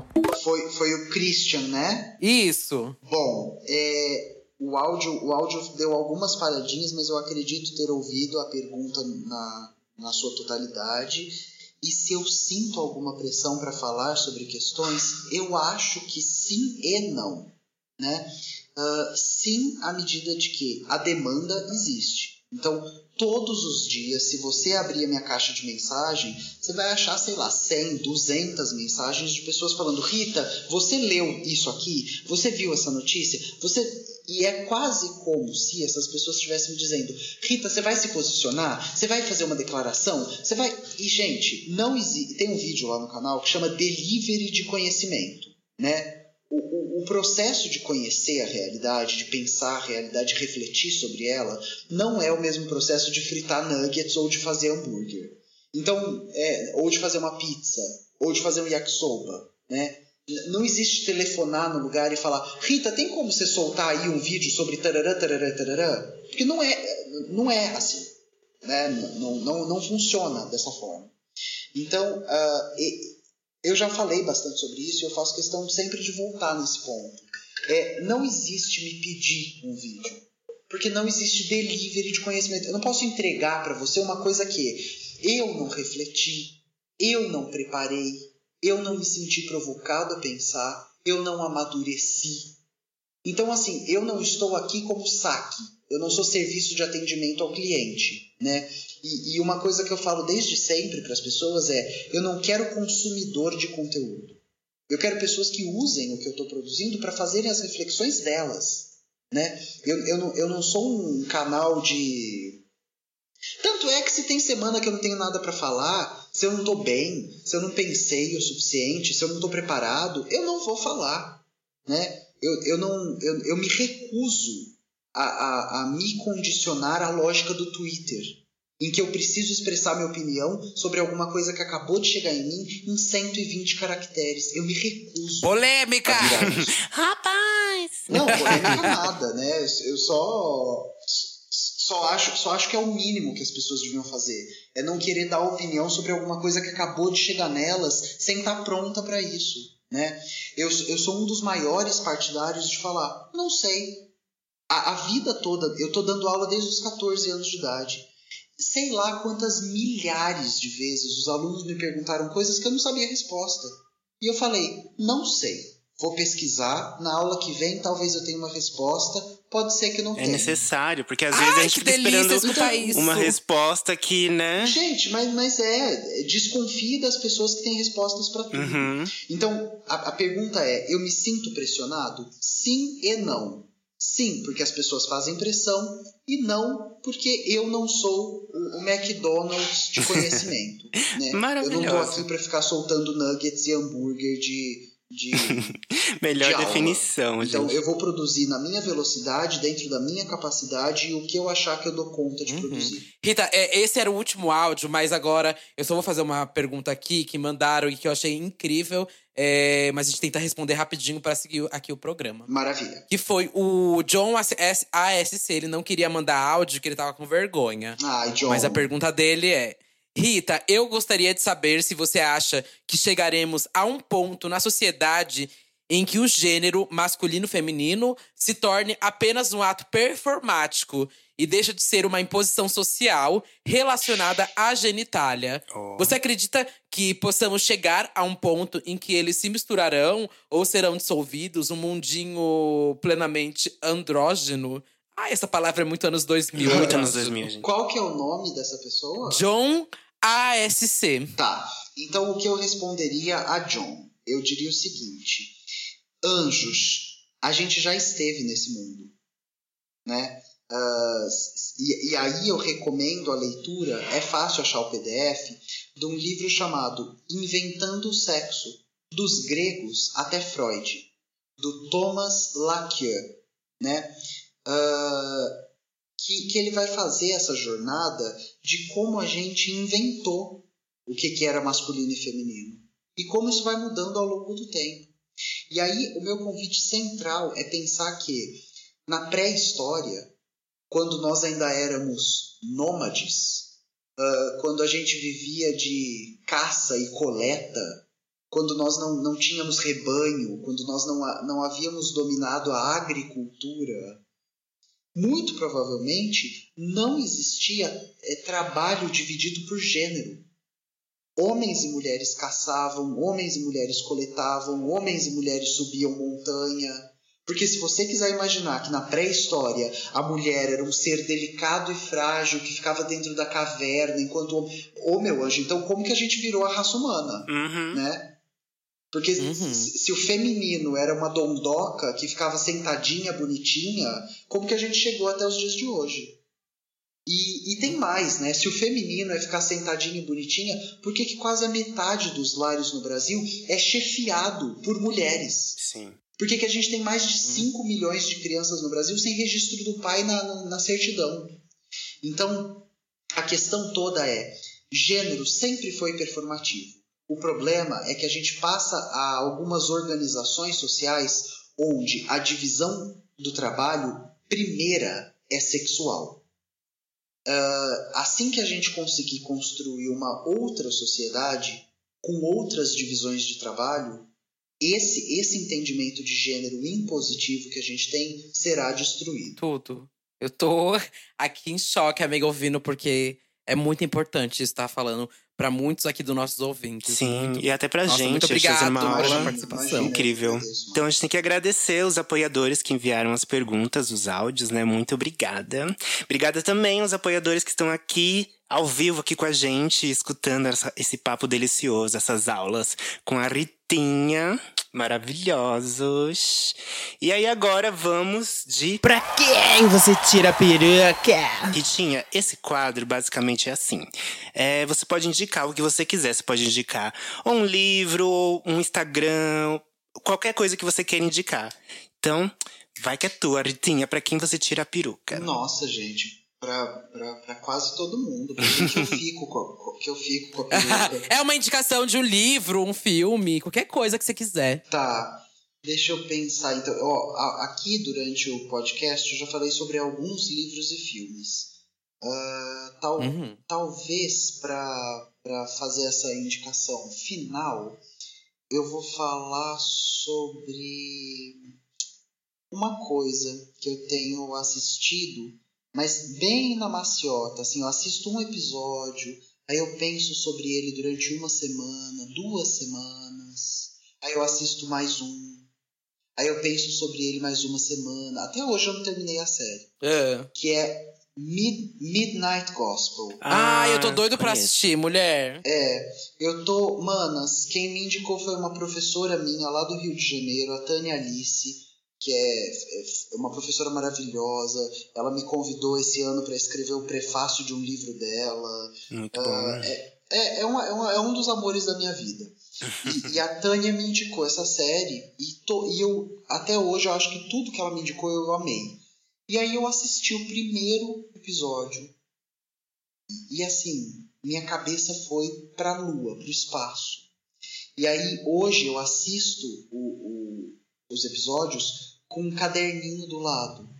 E aí eu vou anotando as coisas que eu quero pesquisar, que eu quero descobrir, que eu quero entender, as reflexões que eu tive na hora. É, assim, é um, é um prato cheio para quem quer Ai, pensar. adorei. Ai, tudo. Amona, quer você agora tirar sua Tá, eu peruca? quero tirar a minha peruca pra uma série que estreou esses dias, que se chama Amor e Sorte, que é uma série da Rede Globo. Que é, a trama é em volta de. em volta da, da quarentena, né? Então são episódios independentes que têm a ver com a temática de quarentena, pandemia que está rolando. E esse, esse primeiro episódio, ele tem co- como estrelas, né? Nada mais, nada menos que a Fernanda Montenegro e a Fernanda Torres. Então, tipo, é lindíssimo ver mãe e filhas atuando em um episódio tão importante e tão atual pra gente. Então, quero indicar essa série, Amor e Sorte. Eu vou tirar minha peruca hoje pra uma coisa muito diferente aqui. Porque, não diferente, mas é que eu acho que eu devia fazer mais. E tô me cobrando de fazer mais isso. Que é divulgar mais o trabalho dos amigos meus, sabe? O que os meus amigos fazem. Porque eu acho que é muito importante fortalecer isso. E eu tenho um amigo meu que ele trabalhava como. Como que é o nome, gente? A pessoa que vai com você no avião? Como Não é aeromoço? comissário de bordo? Isso, ele era comissário de bordo. E, enfim, aconteceu o que aconteceu no mundo, né? E não tá mais agora trabalhando como comissário de bordo. E ele abriu um Insta que ele tá vendendo macramê dele, que é a coisa mais linda do amor. mundo. E eu queria. E eu queria muito que vocês Ah, seguissem, eu conhecessem quero. o trabalho dele. E se vocês tiverem vontade, comprar com ele os macramês que estão maravilhosos fofa. e lindos. Já Que fala se chama- dele agora. É, já passa aí. Isso, arroba Onda Macramê. É um dos meus melhores amigos que tá fazendo. Tenho muito orgulho dele. Queria que vocês. Isso, e vão lá, dar uma força, seguir, comentar nas fotos pra ajudar a engajar as fotos do trabalho dele. E acho que seria tudo. Ai, que tudo. Arrasou, Duda. Uh, girl! Tem mensagem, viado! E bom, Rita, pra fechar aqui, a gente vai fazer o último, que é você só ler um quadro, um quadro não, um e-mail de um dos nossos ouvintes. Eles mandam milhões de e-mails pra gente, com milhões de problemas da vida deles, achando que a gente vai ajudar a solucionar, que a gente vai realmente acabar com o problema a partir dali. Uhum. E aí eu mandei aqui no chat pra você o e-mail que o nosso ouvinte enviou pra você ler, tá? Beleza, E mano. aí a gente finaliza. É a famosa drag fada madrinha. Vamos lá. É. Isso. Isso. Tema: A gay que se compara demais. Olá, rainhas do after da festa da Dua Lipa. Amo vocês demais e comecei a ouvir podcast por causa de vocês. Confesso que só conhecia a Bianca e sempre amei demais. Duda só tinha ouvido falar na música da Glória, mas agora acompanho em tudo. Tô amando o Disque Bicha. E a Lamona é um amorzinho que traz o equilíbrio. Ai, Enfim, obrigada. Vamos lá. Tenho 21 anos e sempre tive autoestima baixa por vários motivos. Apesar de ser bem padrão até. Aí, olha, olha que biscoiteira. Meu Insta é arroba se quiserem ver no sigilo, kkk. Mas sempre fui uma pessoa retraída e tive dificuldade de fazer amizades. Isso virou uma das minhas maiores inseguranças. E até o meio do ano passado, eu estava em um relacionamento que durou quase cinco anos. Hoje em dia, apesar ah, de termos contato, nos pegamos sempre que dá, kkk, ah, não sigo ele em redes sociais. Mas, por mais vez por outra, acabo me deparando com alguma coisa e vejo que o ciclo social dele cresceu de uma forma gigante, sabe? Enquanto eu fiz poucas amizades e não me apeguei tanto com ninguém, em questão de amizade mesmo. Isso me frustra demais e às vezes me pergunto se me sinto mal por mim ou se tenho inveja dele. Falei desse exemplo dele, mas as comparações que fico fazendo não param por aí. Eu sonho em trabalhar com arte na internet e acho que se tivesse mais amigos, facilitaria também, sabe? Eu queria muito acabar com essas comparações, mas não é tão simples. O que vocês acham? Tem alguma dica para essa gay? A Bianca já dormiu? KKK. Obrigado pela atenção e se chegarem a ler, amo vocês. Ai, babado, Mona! Olha, Você tem comparação. alguma dica pra ela? Ai, isso é bafo, Mona. Eu, eu, eu acho que ah, a, a primeira coisa que, que me vem na cabeça quando, quando eu li esse e-mail é que a única comparação válida é com a gente mesmo. Então, assim, Uhum. é, essa pessoa que está escrevendo esse e-mail precisa se comparar com ela mesma.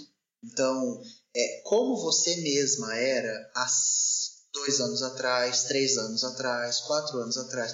E se você sente que nessa comparação você está se tornando uma versão melhor de você mesma, tá tudo bem. Vai tranquila e vai na sua, né? Tem, tem aquela, aquela corrente, e-mail ou meme, sei lá, que como é que chama as coisas hoje em dia, que, que é uma que é uma que é um compilado de pessoas que a gente conhece monstruosamente e que até os 20 e tantos, 30 e tantos, 40 e tantos não tinham feito nada do que a gente conhece elas por Sim. né? Então, é, essa ideia de que todo mundo vai ser a Rihanna e vai explodir aos 19, de que todo mundo vai ser o Justin Bieber e explodir aos 14, né? Isso é uma loucura, uma loucura, uma insanidade, né? Uh, a gente tem que ficar tranquilo e, e caminhar, né? O, to, toda jornada começa com um primeiro passo. E depois que você dá o primeiro, você vai lá e dá o segundo, e dá o terceiro, e dá o quarto. E fica tranquilo que alguma hora você vai descobrir que você já trilhou um caminho. Com certeza. E cada vivência é única, né? Não tem como você espelhar a sua vivência com, a do seu vizinho, a sua amiga, porque ela vai ter um tipo de vivência, ela tem uma família, você tem outra, você tem gostos diferentes. Então, é, eu acho muito complicado, né, a pessoa se comparar, porque isso, isso vai gerar uma frustração, como tá gerando em você. Então, é, igual a Rita falou, busque se comparar ao que você era, né? Pra ver se você tá melhorando, se você tá é, se tornando uma pessoa melhor. Concordo demais, amiga. E, enfim, cada um tem seu tempo, né? Uhum. E não dá pra você comparar o tempo dele pro seu, porque você é outra pessoa, você tem outros gostos, é outra forma de se relacionar, talvez outra forma de dar sua confiança para as outras pessoas, de criar vínculos sociais. Então, respeita seu tempo também, respeita seu corpo e. Enfim. A gente ainda tá num período também de pandemia, É. né? E de que eu espero que você esteja saindo só pro necessário, se você puder. E vai ser outro tempo realmente para você criar um outro vínculo social e uma outra roda de amigos. E se ele tá criando, que bom que ele já tá nesse tempo dele, mas o seu talvez seja outro, e com certeza você vai encontrar. Sim. E, bom, Rita, chegamos agora no momento final. Ai, Ritinha. Queria muito agradecer sua presença, você ter aceitado, assim, logo de cara, participar. Muito importante, Uhum. porque as pessoas ficaram muito loucas no Twitter. Eu postei hoje e foi tipo um rebuliço no Twitter quando eu falei que você ia participar. E, enfim, estão pedindo desde que a gente Nossa, começou sim. o primeiro episódio do podcast. Mandaram, gente, quero a Rita Von Hunt, pelo amor de Deus. E a gente esperou, assim, da- chegar a um público muito bom aqui no podcast. E pra chegar um momento que acho que, que você fosse ouvisse, fosse ouvida por, pela maior quantidade de, acho que de pessoas aqui, de ouvintes, porque eu sei o quanto necessário é a sua fala, a sua pessoa, o que a, sua, o- a sua postura, tudo que você tem pra falar, eu admiro demais, sou muito fã, é, desde quando você começou. E, enfim, parabéns e obrigado por tudo que você faz. Ô, meu amor, sou eu que agradeço. E é claro que eu aceitei de primeira. Eu sou, eu sou muito fã de vocês três. Eu acho que o trabalho de vocês três é muito bom. Ahn, eu, eu, eu sempre tento acompanhar tudo, eu sempre tento ver tudo, eu sempre tento dar like em tudo, porque é o, é o mínimo que eu posso fazer. Vocês, é, vocês são eu e eu sou vocês. né? A gente começou tu- tudo junto, Total. a gente está fazendo a mesma coisa na mesma cidade, a gente passa pelas mesmas coisas. E, e é muito importante que a gente saiba que pode contar uns com os outros. Ai, um Rita, prazer. obrigado, de verdade. Eu preciso agradecer muito também e dizer meu que amor. o seu trabalho é muito necessário. Eu aprendo muito com seus vídeos que são super didáticos. Então, obrigado mesmo por, por esse trabalhão que você faz e ajuda tanta gente, principalmente em momento como esse que a gente está vivendo, que o seu, traba o seu trabalho é fundamental para a gente ser pessoas melhores, né? Então, brigadão de verdade. É um prazer gigante ter você aqui com a gente. Eu fico muito feliz. Isso, e onde as pessoas te, te encontram, Rita, só pra você não deixar de é, dar a carteirada aqui receber o aonde você tá, né? quais são suas redes sociais, é. Ó, a- as pessoas, na verdade, não me encontram porque eu, eu praticamente vivo escondido. Mas as pessoas podem me acompanhar pelo, pelo YouTube. A gente sobe mais ou menos um vídeo por semana. Ah, todas as quintas, era, era terça-feira, agora vai ser as quintas. Todas as quintas-feiras, às 18 horas, lá no Tempero Drag, no YouTube. E a única rede social que eu uso é o Instagram, com arroba Rita underline Von underline Hunt. Maravilhosa. E, além disso, eu vou lá, lá no Instagram eu sempre vou avisando dos, dos trabalhos, né? É, é, se, eu, se eu tô fazendo alguma coisa nova na TV, se eu vou, se eu vou aparecer em algum lugar, se eu tô escrevendo algum texto para alguma revista, tarará, tarará, tarará. Então, o jeito mais fácil de me acompanhar é pelo Instagram. Então é isso. Perfeito. Ah. Depois de todo esse conteúdo bafo, essa aula maravilhosa, né? Vamos ler os feedbacks de vocês, ouvintes maravilhosos, na nossa última foto. Então, o primeiro comentário é, da, é do Matt, que tá aqui com a gente, né? Matt Underline Cray. Ele diz assim: Esse episódio foi tudo, muito gatilho. Eu não tenho histórias de baladas, pois quase não bebo. Gosto de ir pra me, pra me acabar na pista de funk. Saudades. Ai, também saudades, hein? Queria uma pista de funk pra me acabar. Uma bebidinha? Queria. E o próximo é do 95, Lucas Celinas. Ele falou assim. Quem nunca foi pagar uma comanda na adrenalina se o cartão vai passar ou não que atire a primeira pedra? Felizmente, meu caso foi diferente do da Bianca e passou. Ai, a Bianca Ai, sempre joga Mona. dessa. Ixi, não tem nem como mais validar. E o último é do Glay. Glay. Glayston Castro. Tá. Glayston Castro. Ele diz assim. Só eu que fico tentando acertar quem vai se apresentar primeiro no início do episódio. Ai, é toda vez uma roleta da sorte. Bi, é tipo, é. fala, ó, vai você, vai você. A gente meio que não tem real uma regra. É isso, né? Acabou, não, não temos Bianca pra finalizar o episódio de hoje. Que bom. É. Finalmente, uma vitória. Quais são suas redes aí, então, meu amor? Eu tô como Lamona Divine em todas as redes sociais. Estou como Lamona Divine, com muita criação de conteúdo exclusivo lá no YouTube ou como Vênus Digital também. Então pode ir lá, pesquisa e se inscreve já, viu? Já. Também tô como Lamona Divine no Twitter, dando like em tudo que é meme da possível, né? Rainha, ganhadora da Fazenda Jojo Todinho. Também tô com uma Lamona Divine no meu Instagram, maravilhoso, que tem de tudo. Quer ensaio caseiro de quarentena? Tem. Você quer challenge bafo, babadeiro? Tem também. Tem rio, tem tudo, gente. Até, até tipo, stories constrangedores, enfim. Tá maravilhoso. Tem também, então pode ir lá me seguir em todas as redes sociais. Pode comentar tudo que eu vou lá, comento, compartilho. Sou de vocês. Nossa, passada! É, gata, Bom, e eu sou o gente. Duda Delo Russo, com dois L's. Instagram, Twitter. É, agora também tem o podcast Disque Bicha. Ele tá lá no top 6 em alta do Spotify já. Tá super massa. Quem quiser escutar um podcast mais voltado pra música, a gente fala sobre música de forma muito didática, engraçada, divertida. É, quem faz esse podcast sou eu e o Satan, que é o editor aqui do Santíssima Trindade das Perucas. Então, o Disque Bicha, ele é um lado B do Santíssima Trindade, que eu espero que vocês curtam muito, tá dando super certo. A gente já recebeu o Samir Duarte, lá do Wanda. A gente já recebeu o Anderson Vieira. Tá o máximo, gente. E aí, toda segunda-feira a gente faz análise dos lançamentos musicais. E na quarta tem episódio principal. Então, sua agenda, ó. Segunda, Disque Bicha. Terça, Santíssima Trindade das Perucas. E quarta, mais um do Disque Bicha. Tô, assim, entregando conteúdo até você não aguentar mais. Eu não aguento mais Essa falar, garganta gente. não descansa, Eu juro querida. que eu não aguento mais falar, amiga. Eu, eu tô cansada de ter que falar. Nossa, eu tô cansada de ter que falar. Então é isso. Ai, Cansada de arrasou, falar, amiga. vou encerrar isso aqui, gente. Gente, muito obrigado. Muito Obrigado a obrigado. vocês. Obrigado, amiga. Obrigado, Bianca, que teve que, teve que sair rapidinho. Isso. E é isso. E nos vemos na próxima semana, que a gente tem várias novidades pra contar pra vocês, que ainda são segredinhos. Então, Uhum. espero vocês nas próximas semanas. Um beijo. Arrasou. Beijo, É, beijo.